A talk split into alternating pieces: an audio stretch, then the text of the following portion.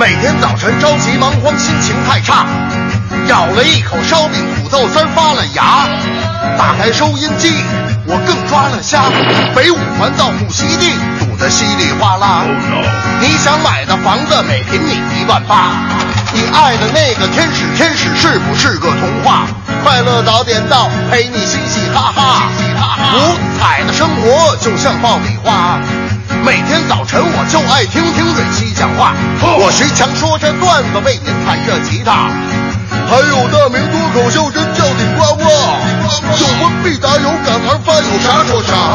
哦，不要痛苦，不要烦躁，早晨就听快乐早点到。哦，太多烦恼，你真想吐槽，那就收听快乐早点到。快乐早点到，每天早晨七点到九点，认真你就赢了。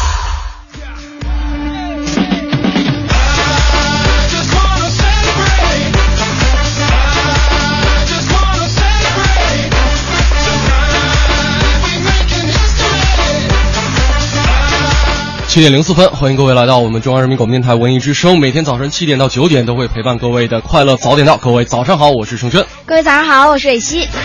今儿是长假之后的第一天，嗯，好多朋友们都跟我们一起开始上班了，一起起床了。前两天啊，这个微博朋友圈里边都在传各种各样的鬼故事，说什么距离呃二零一六年还有八十多天。但是呢，要告诉大家，这八十多天里边没有这个公休假期了。二零一五年的最后一个长假已经过完了，嗯，最后一个这个法定公休日啊也已经过完了，这剩下的日子只能只能艰苦的上班了。大家撑下去吧，我们一起同舟共济吧。十一长假，很多朋友在外边玩，在外边。参加这个摄影展，很多朋友在家里边宅着，都有各种各样不同的过法。今天跟大家来说一说，在十一长假里你碰到的一些趣事儿和尴尬的事儿。为什么要说这个呢？我前两天看了一呃，也不是前两天，就是昨天啊，看了一个新闻，一个消息，说这个范冰冰跟李晨同游日本，结果呢被某一个这个这个这个著名的这个账号啊曝光说。人家把护照给丢了，啊，很多朋友都在说特别惊诧、特别诧异，说：“哎呦，如此强大的范爷也有脑子短路的时候，啊！”当然了，这个消息呢最后被辟谣了，说是呃酒店偷拍的，其实他们并没有把这个证件遗失。但是其实真的，可能我们在这个外边旅途当中啊，呃。难以想象的一些意外事件的发生，会让你整个的旅程发生了一定的变化。嗯嗯，对，包括其实你原本设想的一个特别美好的这个假期，可能也就会因为一点点小事的发生，发生了一个这个一个一个一个一个扭转，是吧？一个扭转。那比方说，我最开始真的想着说，哎呦，这个虽然说上班哈，但是呢，呃，每天给自己定的计划也好，安排也好，还是。很很很充实的，是。结果没想到第一天我就生病了，结 果一个假期就是在不停的感冒、吃药、发烧当中哈。你还挺不容易的，就我都咳成这样了，你居然还能坚持下来不生病，对你自己都心疼自己是吧？好了，大家可以通过我们的快乐早点到一零六六的微信公众平台跟我们取得联系。接下来有请蕊希为我们带来今天的头条置顶。头条置顶。头条置顶。十月七号是国庆黄金周的最后一天，中国公路、铁路、民航迎来了长假后的返程高峰。全天在超过一亿人次的返程途中，许多大城市进京方向高速公路出现了长时间的拥堵，铁路车票是一票难求，部分航班机票售罄。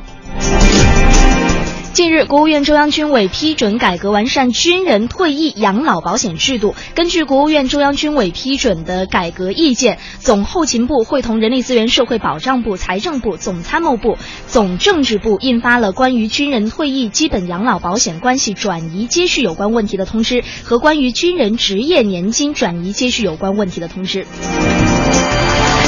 国家发展改革委有关负责人日前表示，二零一八年前，我国要建成国家政府数据统一开放门户，推进政府和公共部门数据资源统一汇集和集中向社会开放，实现面向社会的政府数据资源一站式开放服务。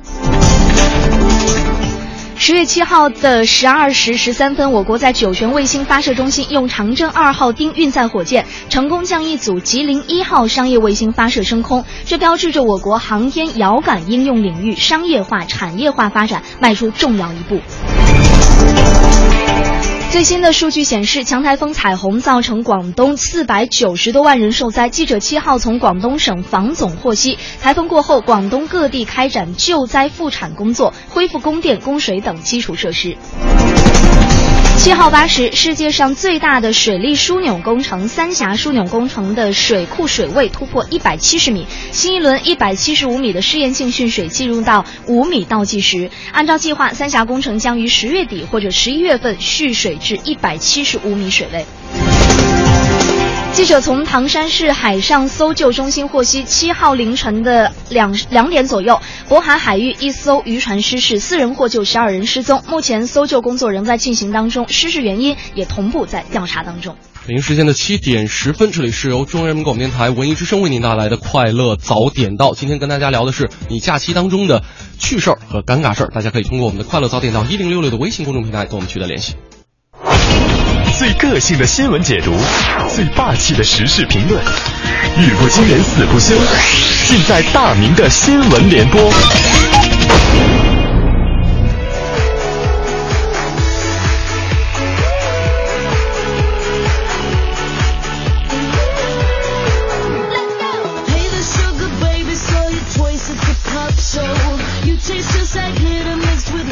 好的，一起来进入我们今天这一时段的没有大名的大明新闻联播。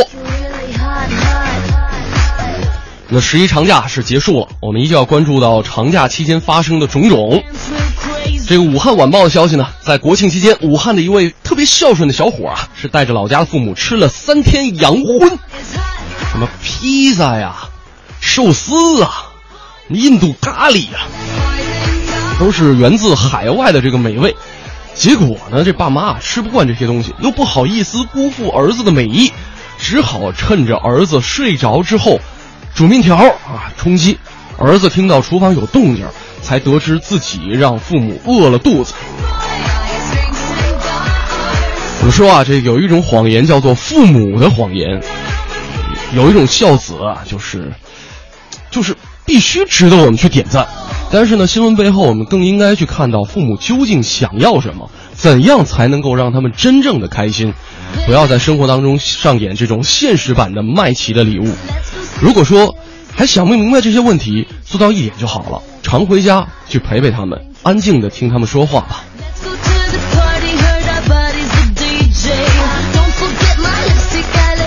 再来看一下来自成都商报的消息，在十月六号的时候呢，杭州西湖著名景区雷峰塔出现了三名非常奇葩的小偷啊，他们没偷别的，偏偏偷上了雷峰塔的两块砖。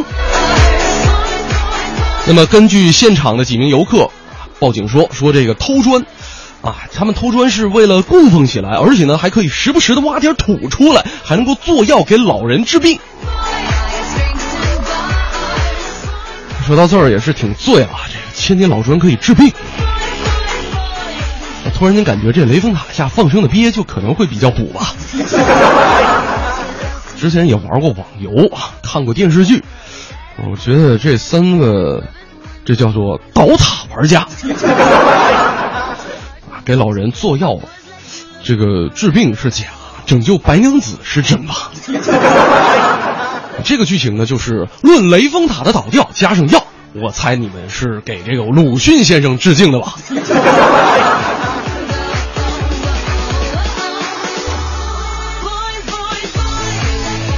咱们继续把目光呢转移向青岛啊，这里边的宰客事件是一波未平，一波又起。来自人民网的消息，又有网友是曝光了自己的亲身经历啊。那在青岛旅游，去了家餐厅，点了一只帝王蟹，这个店家呢称重之前，直接是把这个螃蟹腿都给拔掉了，称完之后说七斤多，而且呢还告诉顾客说称了就必须买，吃完之后结账啊。这个两个人的消费竟然是将近三千块钱。先是大虾，又是螃蟹，这青岛物价其实这个节过的是不太安逸啊。我们的小编龚伟啊，这光头龚伟也说说这个，在切糕之后，青岛的海鲜成为了全新的土豪美食。今天是这黄晓明跟 Angelababy 啊在上海结婚的大喜日子。突然在想，说这个，这黄晓明作为一堂堂的青岛人，为什么这个酒宴要摆在上海呢？青岛酒宴太贵了。青岛的酒宴现在是富二代们炫富的最高境界。哼，我带你们去青岛吃海鲜。现在回想起来，我爸前两天在青岛给我买了一箱虾，本来我还挺不开心的，现在想想，父爱如山呐。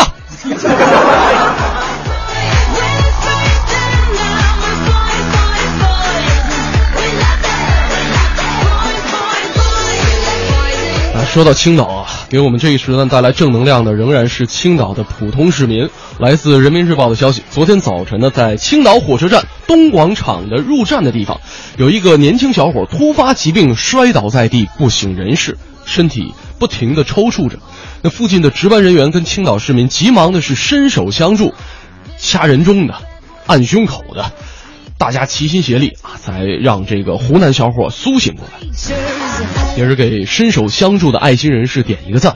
尽管这两天宰客的新人是让人很心疼，但是呢，无良的商家哪儿都有，不是对吧？对于青岛呢，大家仍然是抱有一颗向往的心。即便青岛大虾一只三十八，也阻挡不了我向往的心。青岛那么大，不是每一只虾都是三十八呀。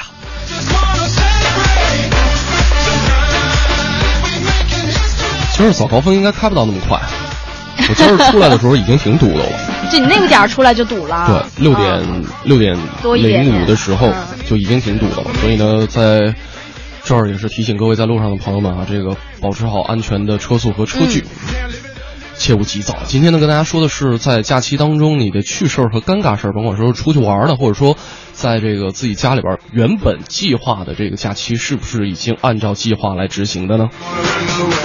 看山还是山啊？他说了，为了图方便，其实呢，在网上是买了一个景区的票，呃，白石山在河北那边。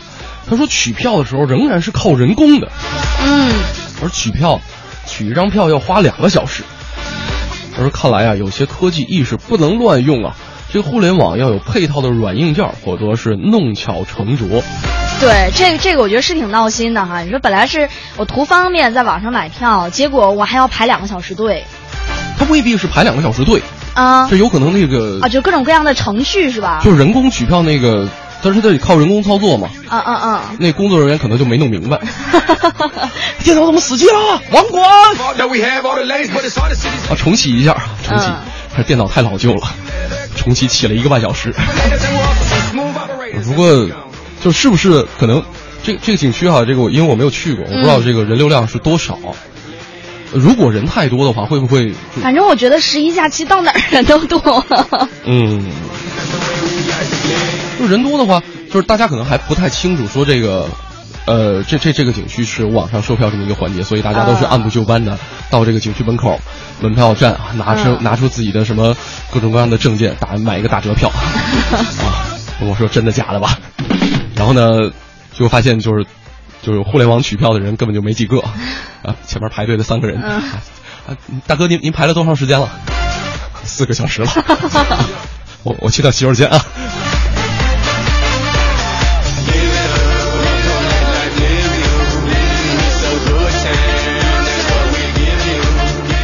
这边这位朋友说了，说这个玩卡丁车的时候休息，然后呢手里拿了一罐雪碧，帮大家拍照。啊，拍得起劲儿了，忘了雪碧了，一抬手把雪碧顺着脖子就浇进去。哎，我觉得这种事情好像我们平时生活当中也会常干的，就是你你忘了，而且你知道我我我我就是平时生活当中嘛，我经常我手里比如说我赚着十块钱五块钱，嗯，然后我赚着这钱干嘛呢？嗯，我找垃圾桶。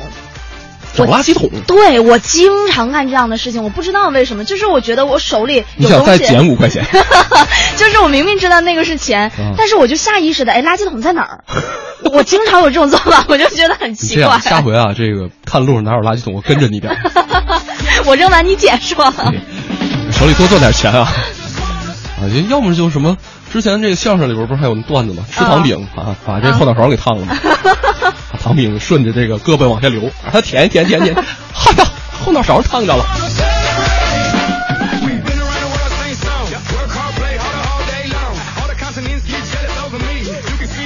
呃这边这位朋友说了说这个呃哦这先不说了这个说了不太好。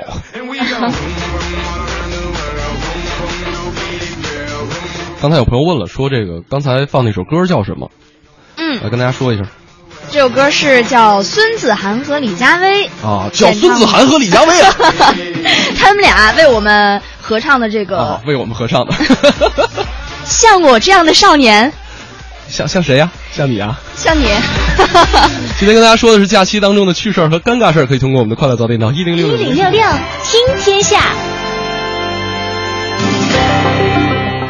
好的，这一时段的“一零六六天天下”，我们首先来关注。日前，美国财经杂志《彭博市场》就公布了第五届全球金融五十大最具影响力人物。美联储的主席耶伦是位列首位，中国国家主席习近平第二，超越了排名第三的苹果 CEO 库克，第五的股神巴菲特，以及第六的美国总统奥巴马。嗯。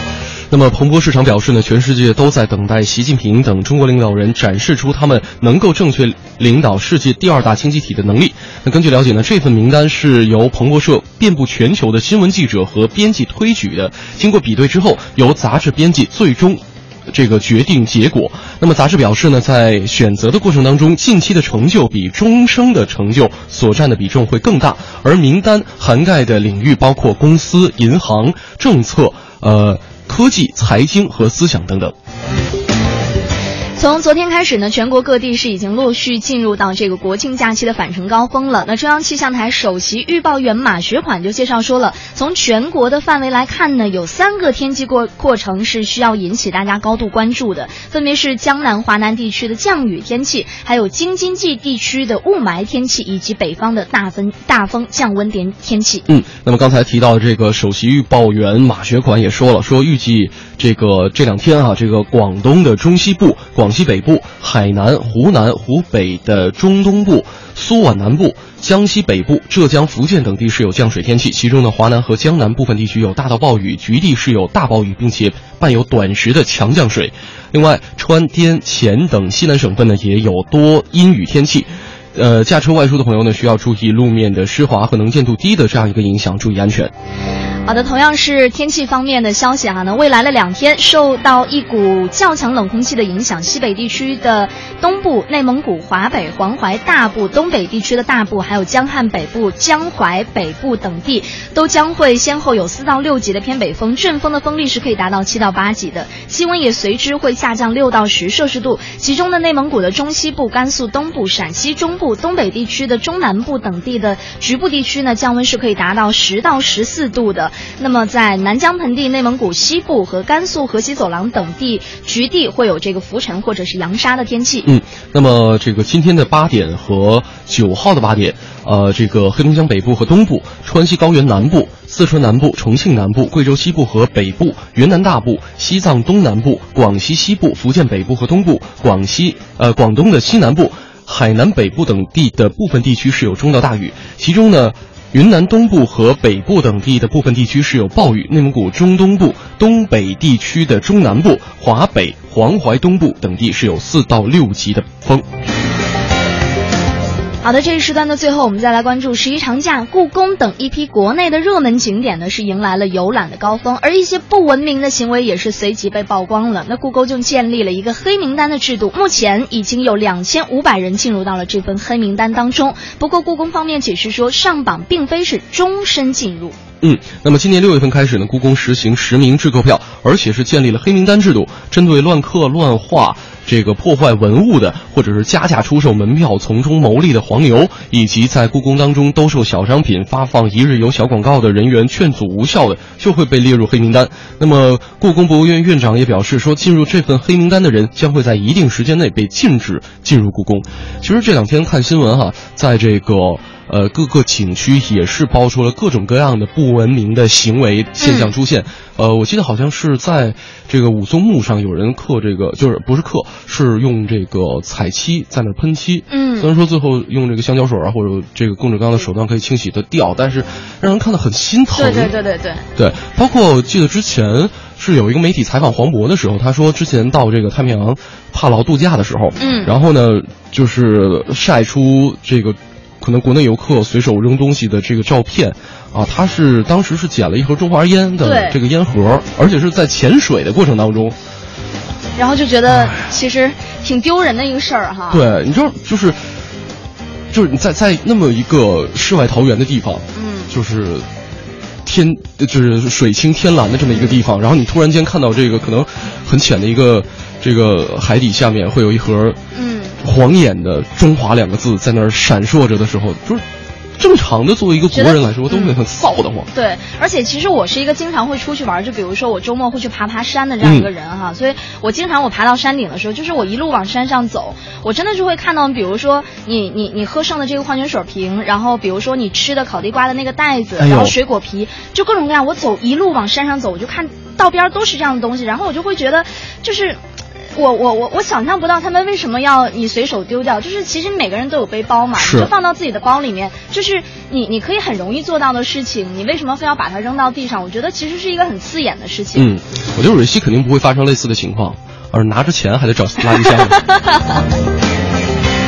啊，今天跟大家说的是这个假期里的趣事儿和尴尬事儿。刚才我们提到了，其实，在假期出行当中啊，这个我们可能会经常看到一些不文明的行为。嗯，除了说在这个节目当中进行谴责之之外，其实在这个现实生活当中，比方说蕊希，你看到盛轩啊，这个随手丢垃圾了，就提醒一句，或者说你默默的捡起来，对对对，我觉得默默的捡起来是是一个。呃，是一个比较好的处理方式吧。你默默的捡起来之后，就是你捡起来之后，其实可以再提醒他一下。对，不然他也一直扔哈。嗯，好，接下来的这个大明脱口秀呢，也是跟大家讲的是旅行当中的一些不文明的行为。有请大明，接下来进入我们今天这一时段的大明脱口秀。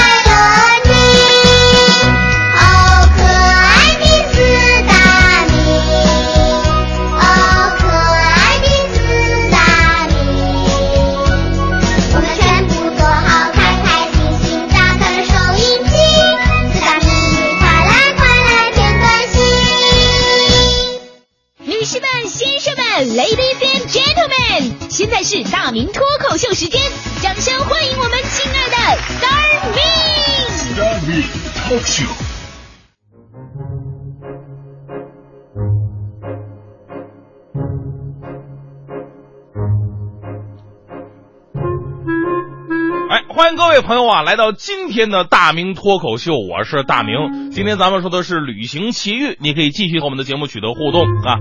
今天的脱口秀环节啊。我们就来说一种旅行的时候你会遇到的尴尬，但是开始我要先说点题外话。哎，咱们中国人呢讲究人生在世都要留下点什么。有句话说得好，雁过留声，人过留名。这不留下点什么，就感觉像是白活了一样。所以呢，有一部分人呢就喜欢随地大小便。当然了，这是素质不太高的，素质高的不留这玩意儿，留什么呢？留墨宝，喜欢写字儿。古代的时候啊，那些文人骚货呀，啊，不是文人骚客呀，可以说是走到哪儿写到哪儿。远的不说，咱就说这鲁迅吧啊。鲁迅小的时候特别好学，有一次上学打卡迟到了，被老师批评了一顿。鲁迅觉得非常没面子，于是为了提醒自己以后再也不能迟到，就在自己的课桌上深深的刻了一个字，那就是“快乐早点到”的“早”字，激励以后一定要早点到。后来鲁迅呢，上课再也没有迟到过，老师把他叫起来表扬了。哎，这个故事曾经教育了很多的学生。我上学那会儿也爱迟到啊，于是也模仿鲁迅，在桌子上刻了一个“早”字。后来老师抚摸着我的头，亲切的对我说：“破坏公物，罚款五元。”这就是名人和人名的区别。当时在课桌上刻字啊，是很多学生的爱好，尤其考试的时候。有一次我考试，数学、物理、化学的公式通通记不住，怎么办呢？哎，有办法，干脆我刻在桌子上嘛。第二天考试我好抄啊。结果到了第二天，我信心满满呢，桌子上刻的也是满满。但是我前面那人生病没来，空了一个座位。老师说：“大明，你往前窜一个位置。”白忙活了我。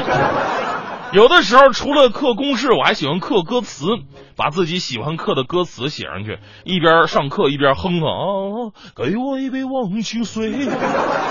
后来有的人受不了了，在我的桌子上写了这么一句话，说我最讨厌坐你这张桌子了，搞得我每次睡觉起来脸上印的不是答案就是歌词。上了大学以后啊，大家伙写的东西都偏向于抱怨大学生活了。我在大学的时候看到有这么一张桌子，上面刻了四句话，第一句是“大一好累啊”，估计是一个大一新生写的，下面立马有人回了一句“大二更累”。再下边一句话又发表了不同的看法，大三才叫累呢。最后刻的一个最经典，大四你就知道，再怎么累都白搭了。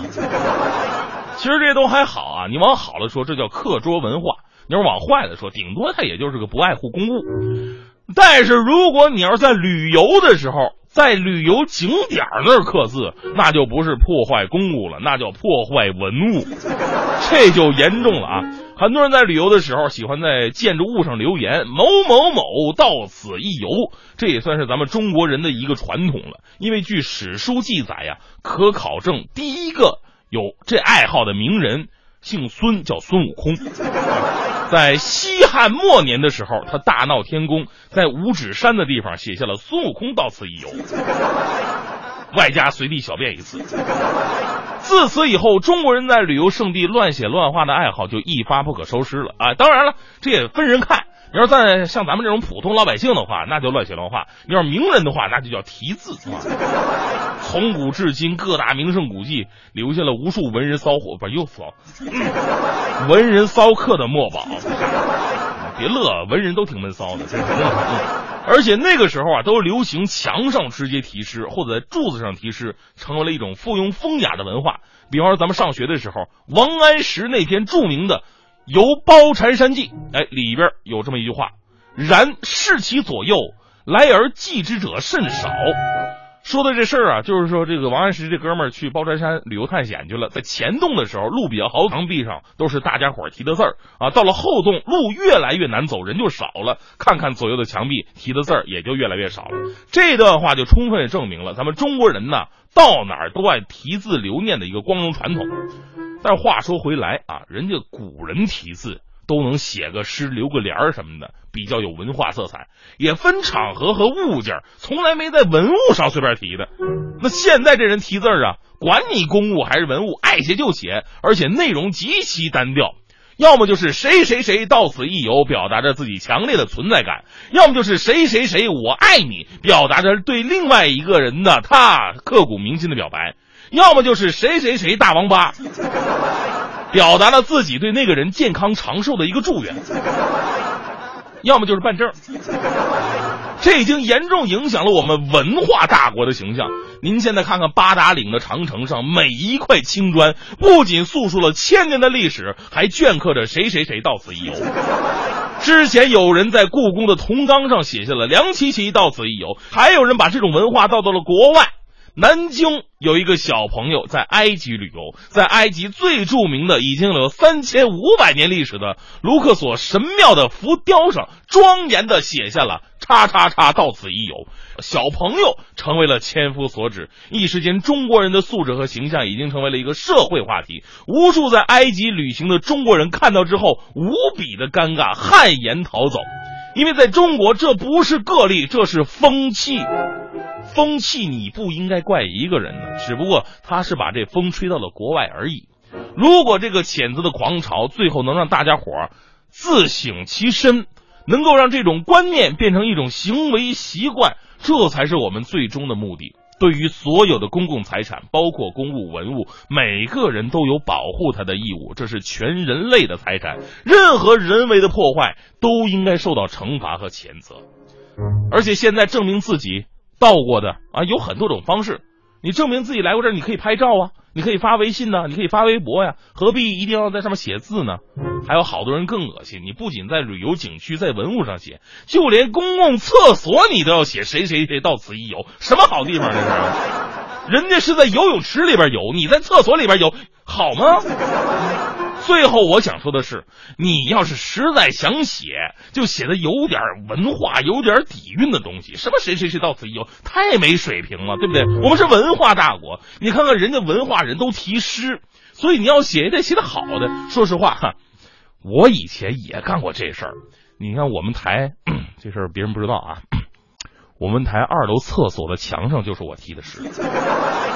啊，我写的有文化呀！你看我怎么写的？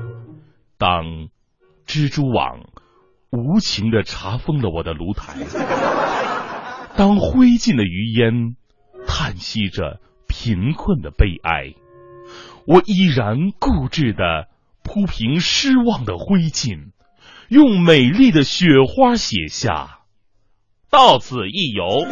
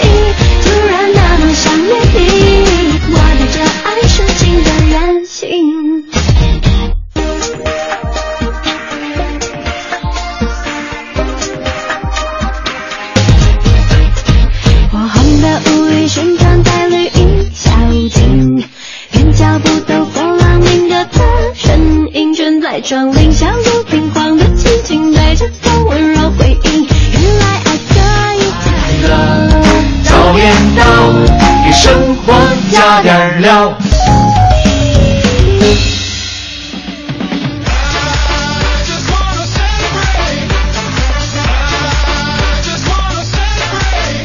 欢乐早点到，今天跟大家说的是你在假期当中的趣事和尴尬事儿。Crash 说了，说这个他的假期计划落实的特别彻底。他本来嘛就知道自己一天假期都没有，听起来就好心酸的样子，所以呢就加班呗，一天都没有落下，真的很彻底哦。你知道他特别逗，就是大概从几号开始，我四号开始上节目吧，嗯就我记得他好像每一天早上都会来这儿互动，说他每天都加班儿。就是加班有点好处，嗯，加班费没呃加班费没少赚，好，还能每天听节目，对不对？这个真的就是开心过也是一天，不开心过也是一天。你开不开心？不开心，我给你煮碗面吃好吗？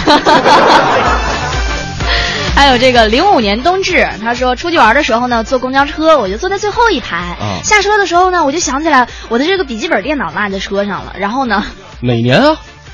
零五年。他的名字叫零五年冬至，吓我一跳 然后他说，你知道他想了一个特绝的招他就立马下了公交车之后，他就打的，啊打的之后呢，他就叫师傅追着前面的那辆。那个那公交车跑，嗯然后他说特别幸运的是，那公交车跑到前面那路口的时候呢，正好是个红灯，就嗯停下来了。然后他就直接下了出租车，跑上了公交车。嗯然后万幸这个司机开门了，嗯然后他就说，我就径直跑到了最后一排，发现我的电脑呢，当时在第二排的一个中年男子的手里拎着。哎然后我就跟那个男的说，这个电脑是我的。我的。对，然后那个中年男子就急中生智，啊还责怪我说：“你自己要带好你自己的东西，不知道吗哎呀，这么贵重的东西怎么能不看好呢？是吧？哎呀，年轻人啊，你一定要小心啊！人家未必是急中生智，人家说不定就是说，暂暂时替你保管一下，等你等你找着我再说啊。这假期丢东西是一件事儿啊，确实确实挺尴尬的。？”对，就是丢台电脑啊，哎也也挺头疼的。你知道 我假期的时候遇到这么一件事儿，我是没有出去玩儿哈，但是我朋友他就出去了，然后我就有一天晚上突然间收到了一条微博的私信，嗯，然后就说说你朋友谁谁谁的这个箱子在我这儿，然后这里面是是是是真的，说他的护照和电脑还有 iPad 都在我这里，然后说你跟他是不是朋友，你帮我联系一下，然后我当时又赶紧把这个截图发给我朋友，然后确认了这件事情，然后后来在当天晚上他们两个就把箱子互换回来了，因为长得一样拿啊，错了，两个拿错了，对。相当于对方也挺着急的。对对对，因为自己的箱子也也在我朋友手里嘛。啊，他怎么跟你联系的？私信是吗？对他可能就是在微博上搜我朋友的名字，然后可能就是把他关，就是把我朋友关注的里面那些人呐、我估计可能是找了挺多人都私信了一下，然后刚好我就给他回了，然后就找到了。哎呀，我得最近关注一下我自己的微博了，好久没上了。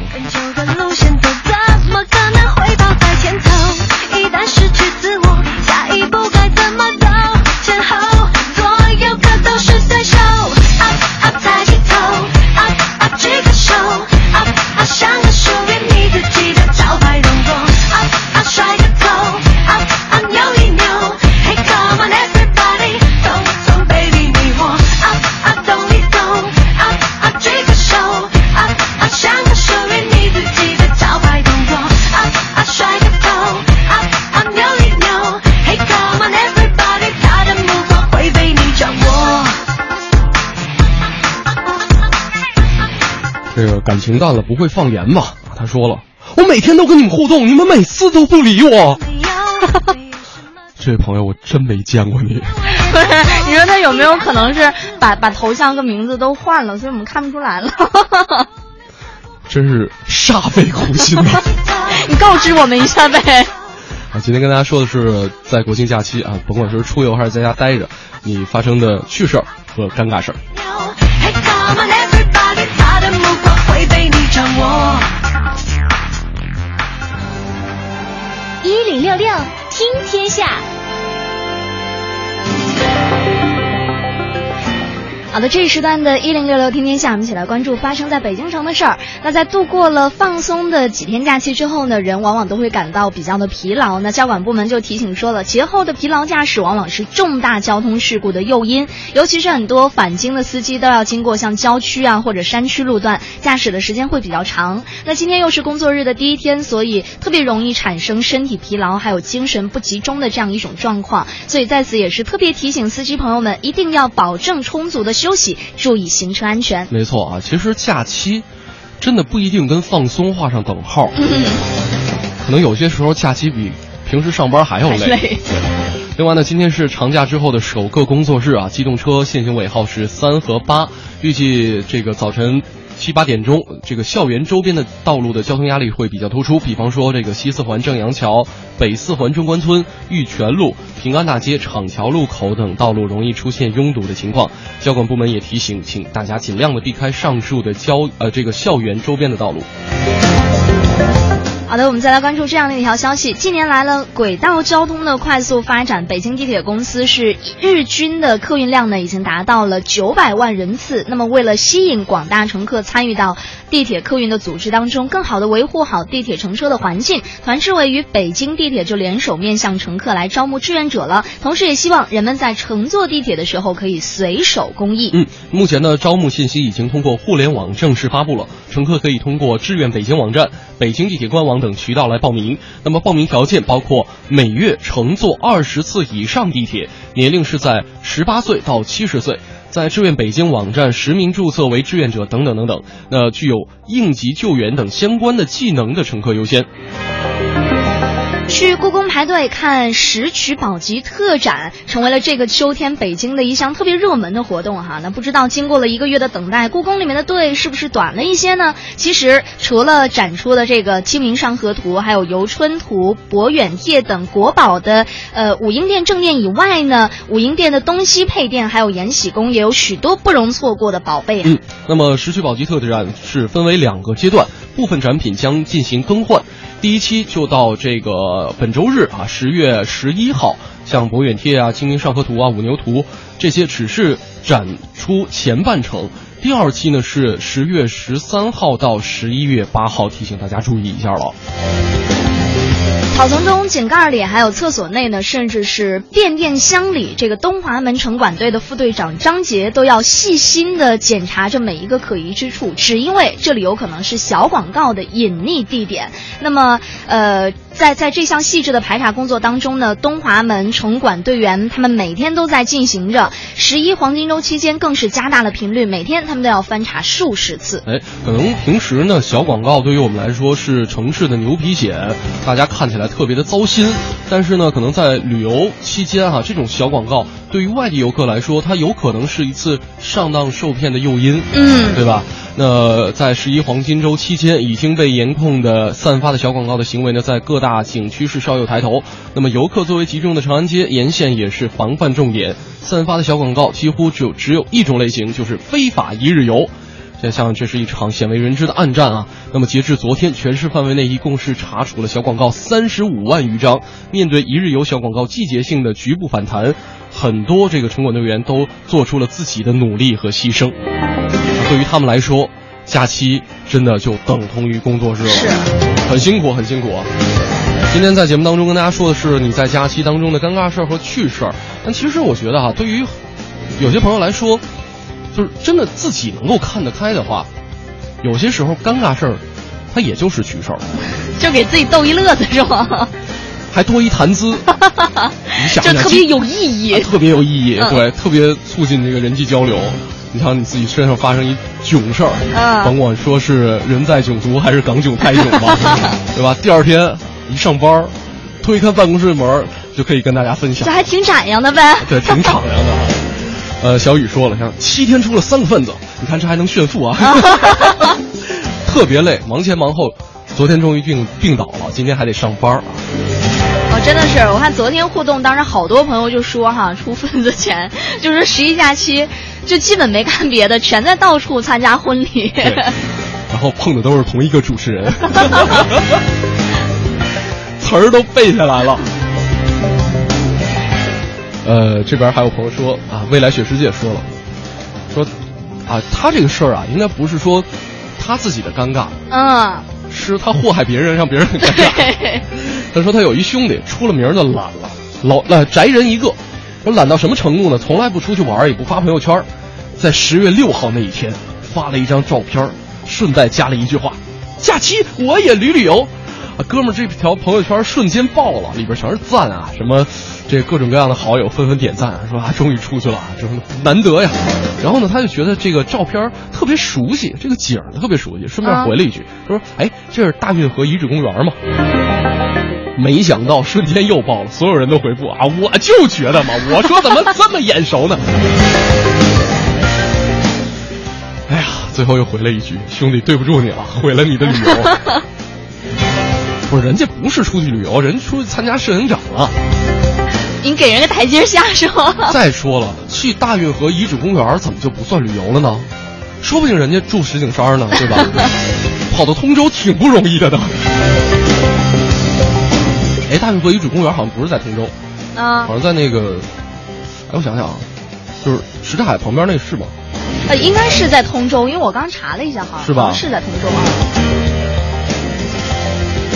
我前两天还看一段子，嗯，说哦，今天的早餐，在楼下早餐铺子的时候碰了一个许久未见的朋友，我一直在犹豫，说我到底要不要上去跟他打招呼。因为按照朋友圈里的记载，这个时候我应该在美国，他应该在欧洲。最近这个段段子已经被各种各样人玩对。哎呀，不容易啊，不容易！我为了晒一下自己的旅游照片，也是拼的了。嗯。啊，这边这位朋友说了，说十一在大连吃大虾，四十八块钱一只。作为一个大连人，这条消息我觉得应该你来说。我看看啊，四十八块钱一只。对。哦，他说十一在大连吃大虾，四十八块钱一只，要了两只呢，结果上菜的时候给了四只，饶了两只是吗？就是他他点了两只，结果上菜给上了四只。他说我也不敢吃啊，我就叫来了经理，说这个单子你打重了。嗯，然后那我要哪个螃蟹，怎么就没有给我上四只呢？嗯，最后给夹走了两只。才敢吃，怕被黑呀、四十八块钱一只大虾在大连算贵算贵的吗？我我吃过，其实就是它的那个品质不一样。啊！对对对，因为大连靠海嘛，就是这种东西是我吃那大虾能能能有能有能能有两拃长吗？真的特别大。特别爽是吗？对，其实其实大连的就好一点的虾哎是给你个机会蛮贵的。推荐一下嗯嗯，就是 大连是一座著名的旅游城市。啊，对，然后大虾四十八块钱一只，特别押韵，我跟你说。那今天跟大家说的是这个假期，甭管说是旅行还是在家待着啊，在这个北京城里玩儿，能碰到一些趣事儿和尴尬事儿，可以通过我们的快乐早点到一零六六的微信公众平台跟我们取得联系，等待各位的留言。最个性的新闻解读，最霸气的时事评论，语不惊人死不休，尽在大明的新闻联播。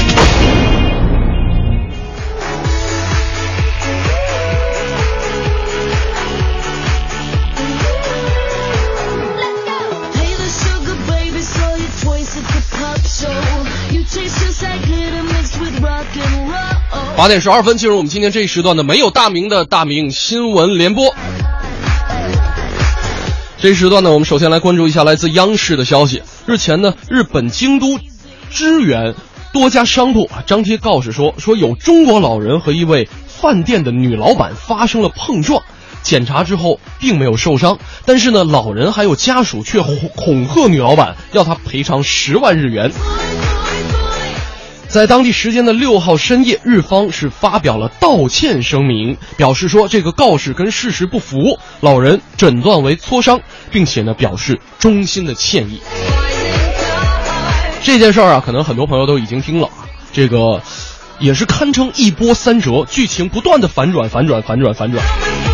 为什么早几天没跟大家来说这件事儿呢？也是因为它始终没有一个最可信的说法。如今来看啊，这件事儿无论是发生在哪儿，是国内还是国外，最应该批评的不是店主，而是造谣的媒体。一开始啊，这个行文言之确确，这个言之凿凿，采访不严谨，导致这是老人讹人的这个这么一个传闻。这某卫视记者，我们也是在等待你的一个道歉啊。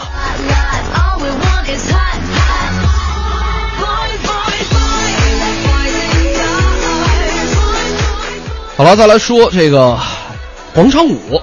正所谓呢，每个广场舞团队都是一个江湖。来自央广网的消息，湖南师范大学的教师黄永军带团队花了三年的时间来研研究广场舞。他认为啊，关于背后涉及的自由界限、公共空间、老龄化、空巢化等问题都是非常值得探讨的。功夫不负有心人，这个项目呢，最近是入选了二零一五年湖南的重点研发计划。那这个教授啊，黄永军也说了，说公众应该了解广场舞大妈的内心世界、现实需求，并且寻求一种和谐共处的相处之道。之前啊，有人说这个四个苹果是创造了地球，怎么讲呢？啊，这个最开始是亚当和夏娃的苹果，接着是牛顿的苹果，第三个是乔布斯的苹果，第四个是中国的小苹果。这就安置了那么多大妈无处无处释放的青春。刚才我们提到了这个自由界限、公共空间，虽然说这么一些这个文绉绉的词儿听起来有点形而上学，但是呢，我们坚信对于老年人来说，对于广场舞的方方面面，这样一些关注都是非常值得我们期待的，值得去支持的。如果说真的能够像黄永军说的一样，能够和谐共处，相比起无聊的唠家常、打麻将，还还有逼婚。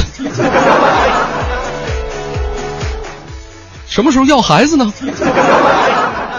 跟这些相比起来，对于老年人来说，广场舞真的是一个特别值得推广的选择。啊，继续来看一下来自《华商报》的消息。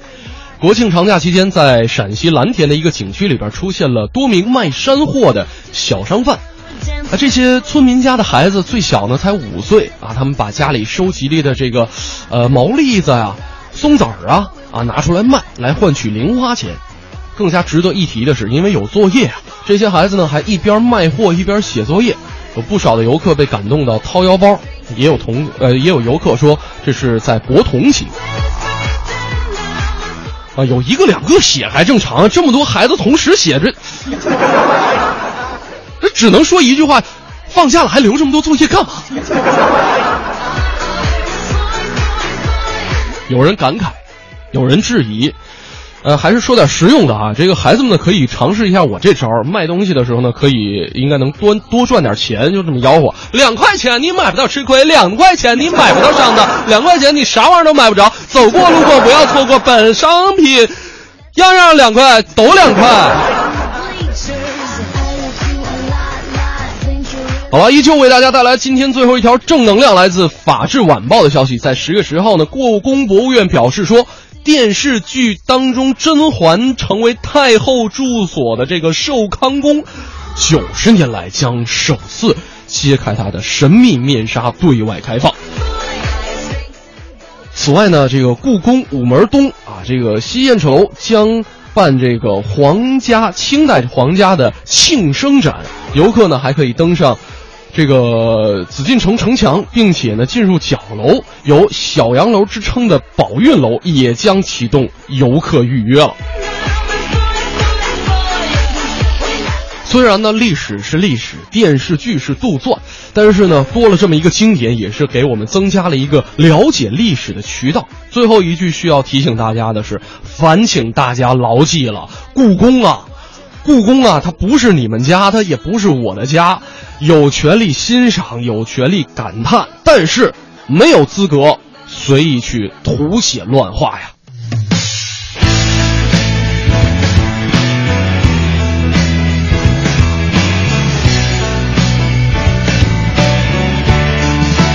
听到那钟声，你推开了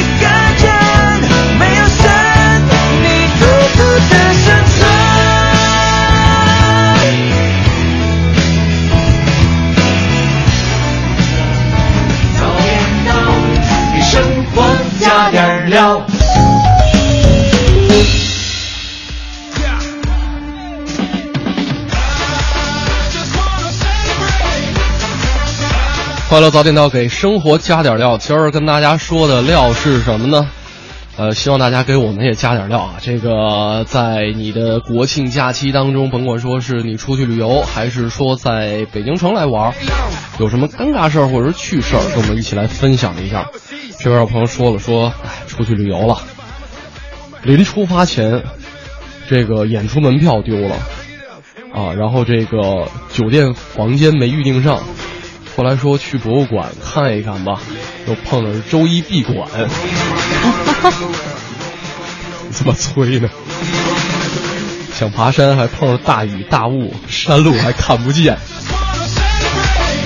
哎，我实在难以相信这是真事儿哎！我实在难以相信这都发生在同一个人身上。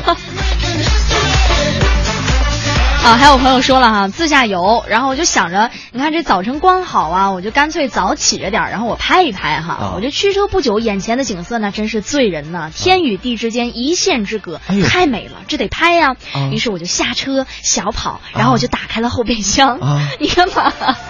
然后路边呢，我就在这个空地上把我这个器材箱还有镜头箱就在那一放，然后我大脑迅速的就在旋转啊，就是我要筛选一个什么样的镜头。是可是这要快啊！你说日出这东西得，嗯就是我得抓紧呢。对于是我就三下五除二的装上镜头开始拍，我拍的好开心呐、啊美景宜人。拍完之后我就开车走了。啊我开到第二个景的时候，哇，更漂亮。啊，结果我一发现，镜头下落了。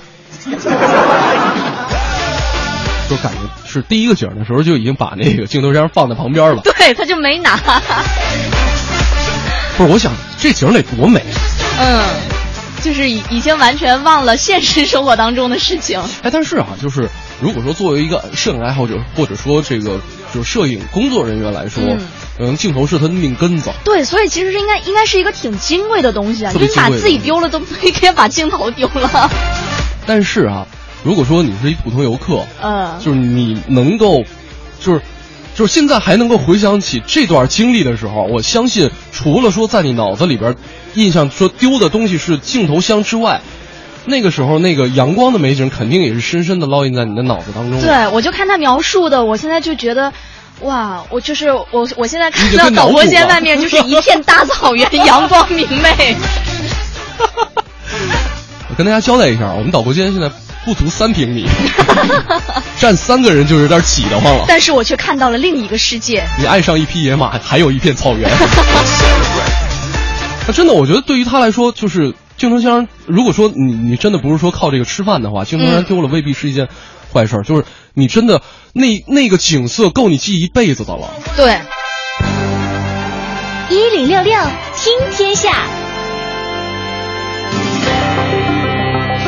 好的，这一时段的一零六六天天下，我们起来关注国际情况。十月五号，中国药学家屠呦呦以其有关疟疾新疗法的发现，同爱尔兰和日本科学家一起获得了二零一五年度诺贝尔生理学或医学奖。昨天呢，中国的科研再创一项新的纪录，在美国 US News 世界大学排名中呢，清华大学的工程类专业是力压欧美知名理工学院，位居第一。嗯，那么观察者网查询发现，在工程类专业排名当中，清华大学从去年的第二名跃升到了第一名，超越了麻省理工学院等美国的知名理工院校。那么工程类前十名当中的中国高校还有浙江大学是位居第四名，哈尔滨工业大学是位居第七名，香港城市大学排名第十。那么其他前十名的学校是加州伯克利分校、南洋理工大学和新加坡国立大学并列第五，斯坦福大学和佐治亚理工学院。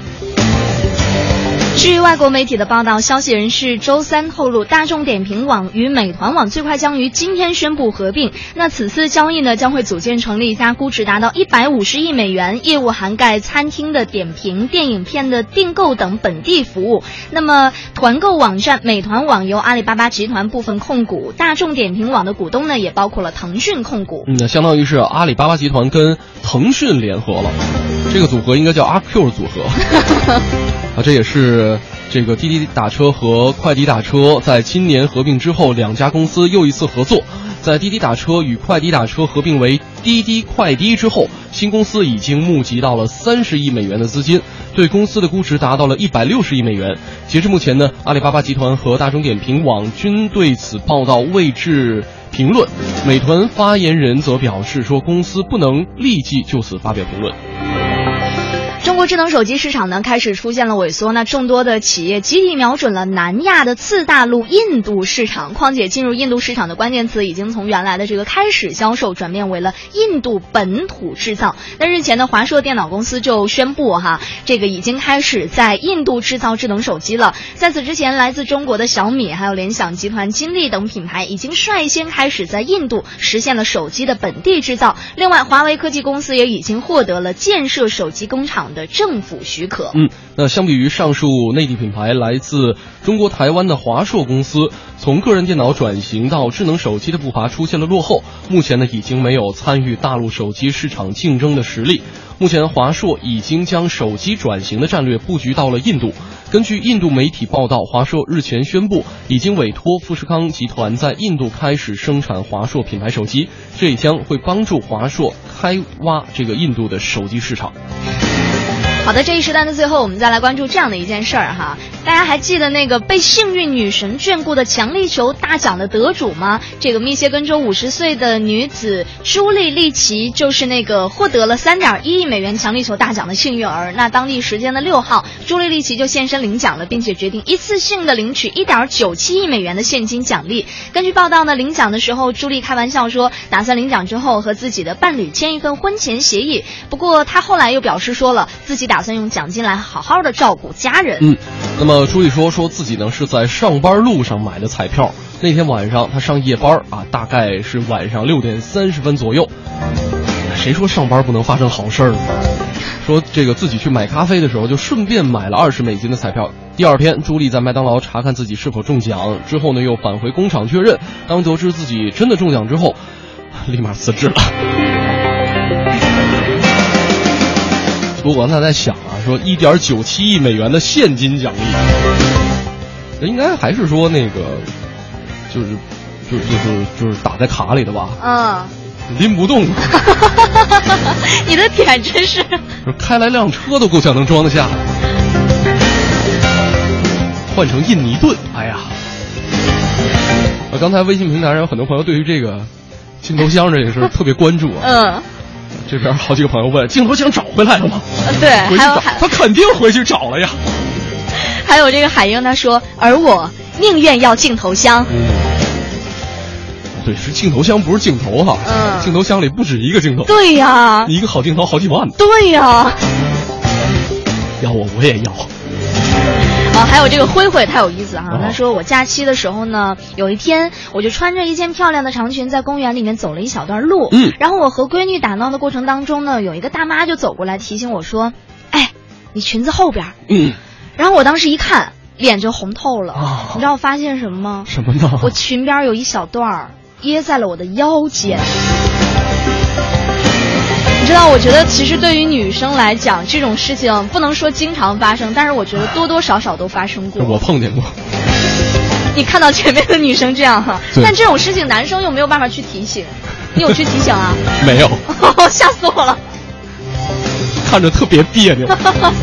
而且我有一次，我好像没有这种裙子掖在腰里面的，但是我有一次出门的时候，衣服后面掖在袜子里。衣服衣服后面的拉链没有拉，我后来发现了，就是我有一天早上，因为早上你知道我上节目起得很早嘛，嗯然后我从家里出来坐公交车，啊，好凉爽。然后下车的时候，我突然就觉得，我不知道为什么，我就下意识的摸了一下，我发现没有拉，我当时整个人都不好了。我觉得幸亏是早上人还比较少。就是你感谢我们的节目是在早晨七点开始直播，如果是在早晨八点开始直播的话，后果不堪想象啊。酸爽的不要不要的。对，这东西真没法提醒。对你说我说什么了？对对吧？我给你拉上。其其实后面要是跟个小姑娘这种，就是啊你要要是哎对还好说一些对。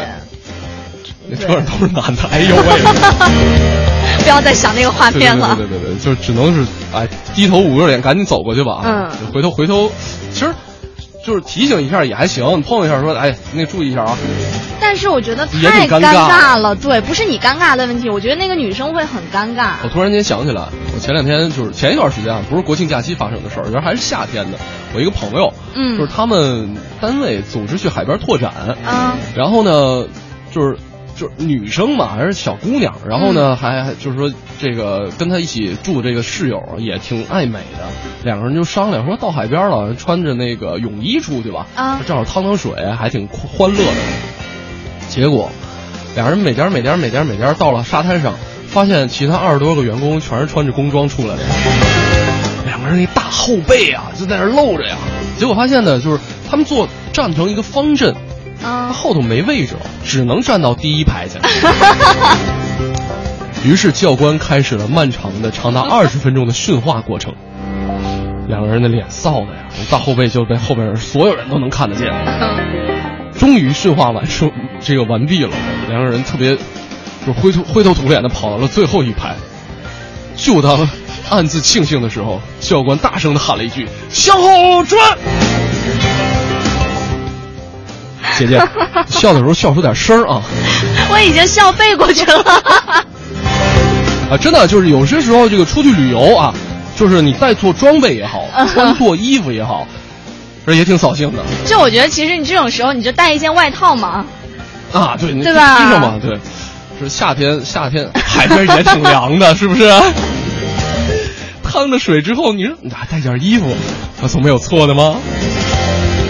好了，北京时间八点四十一分，今天跟大家说的是，在这个国庆长假期间，你甭管说出去玩还是在北京待着啊，这个大家发生了哪些尴尬事和趣事儿，可以通过我们的快乐早点到一零六六的微信公众平台跟我们取得联系。接下来是我们今天的娓娓道来，有请吕伟。快乐早点到，给生活加点料。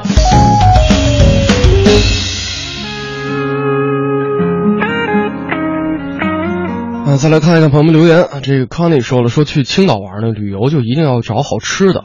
说有一朋友啊推荐了一家馄饨店，然后呢玩了一上午，开车去找这家店，总共是两家分店，开了半个小时到第一家地址。说这个在巷子里边走了两遍才确认已经改成了火锅店了，然后呢转头去第二家分店，更是转来转去不好找，而且特别不好停车。最后呢把车停到一条这个斜坡路上啊，徒步走过去，好不容易在一条小巷子里边找着了，发现大门上贴着一个小条“国庆休息想吃个饭太难了”，太。困难了啊！说这个毅然决然回到宾馆点这个外卖了，嗯啊，满满的傲娇。呃，这个青岛确实就是开车还不是特别方便，那个单行线也挺多的，嗯跟大连挺像的，因为地形也挺像的，都是丘陵地带。嗯。我说你这朋友也是，我觉得你朋友是诚心的，这推荐什么不好，非得推荐这馄饨店啊？但是肯定是特别好吃了。对，你想青岛这种地方说推荐一个馄饨店，也是觉得挺不是，关键问题是它不是说这个，就是在巷子里头，啊，对对吧？一般都是那种老店啊。啊，一般都是老店，或者说这个口口相传的这种嗯酒香不怕巷子深的这种店，还挺，但是但是所以人家傲娇嘛，对，关门。所以人家不关，就是这个不开门嘛。哎呀，这边这位朋友说，哎呦，看一下啊，啊，我这儿看到一个朋友说哈，去海南旅游的时候，嗯他就试穿了一条白裤子，嗯但是太热了，呀所以呢，他就把把就是他他就把这裤子脱了，直接扔床上了。结果他走的时候呢，就把这茬给忘了，因为裤子太白了，所以愣是没看着。不是，等会儿他去试穿裤子，不是，他从国外买回来的裤子，然后后来在在在海南，他就嗯想试着出去玩嘛，哦对，结果就扔床上了，觉得热。不过我觉得这种事情是可以理解的。就说就是还好，我还以为他光着屁股出去呢。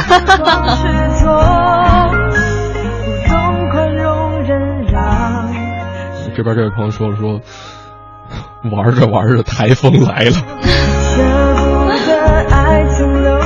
这 这一点辙都没有。嗯，那这边还有说这个去这个也是去深圳啊，去深圳说这也是天天下大雨，只能在酒店待着，看雨景嘛。完全没有借口，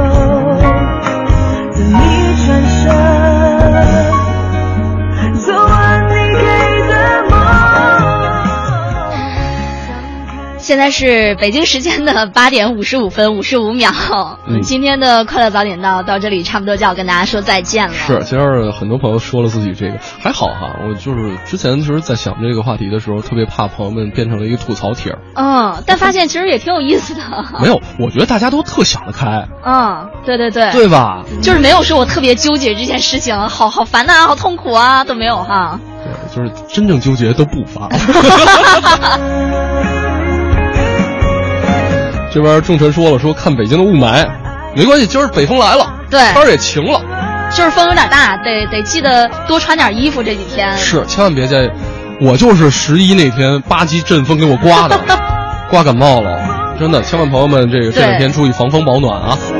好，五十六分，该跟各位说再见了。如果大家想了解更多节目内容的话，可以来关注央广网三 w 点三幺二点 cn，或者用手机下载中国广播 APP 来了解更多的节目内容。